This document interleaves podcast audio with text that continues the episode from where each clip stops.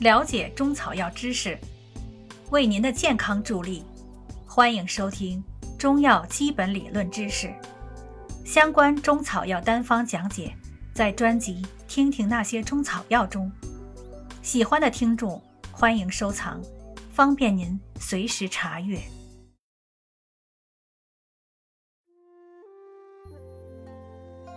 第二节，中药的品种三。中药的品种，既是在不断发展，同时又是在不断的变迁的。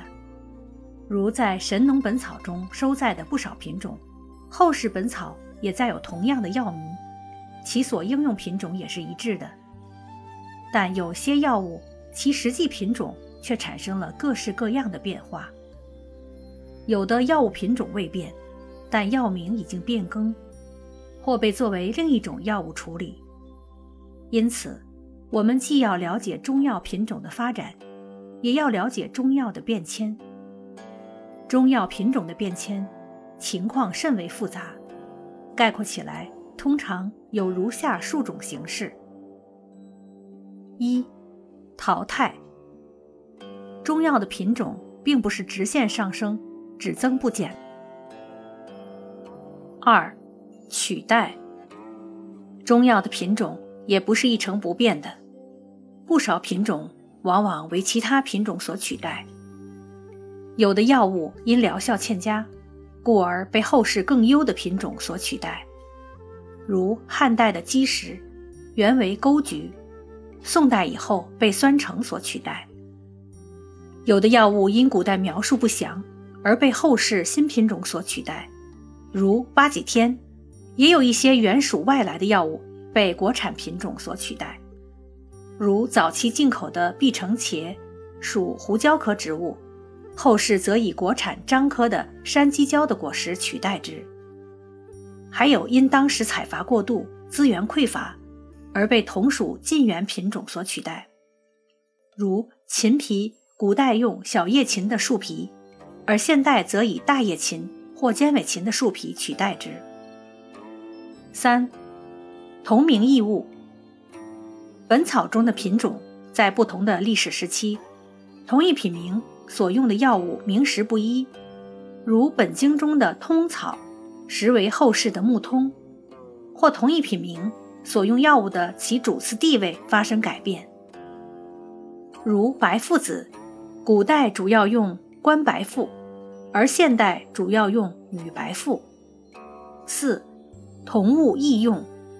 还有一种情况，即在不同时期、不同的本草书籍中，把同一品种当作不同品名的药物处理，如瑞香科的狼毒，本经别录均称为狼毒，而滇南本草则以之作棉大戟用。五、范围伸缩，不同时期、不同的本草文献。对某些药物品种的范围概念不同，如毒活与羌活，在本经中混为一谈。虽然新修本草从疗效上加以区别，正类本草所在图形各异，李时珍认为是一类两种，但直至本草备药才将其分为两条。又如虎掌与天南星，宋以前本草。分别记为两种药物，而李时珍则将其合二而一。现时亦将虎掌与天南星混用。此外，还有无根据的误用，如以请麻子做冬葵子用，就是典型例子。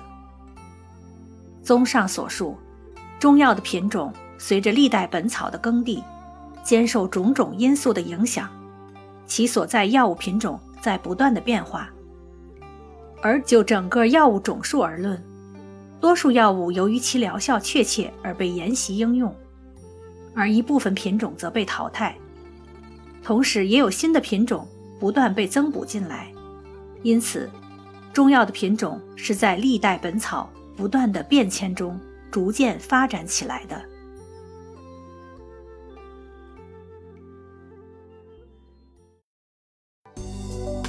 听众朋友，本集已播讲完毕，感。谢您订阅专辑，下集再见。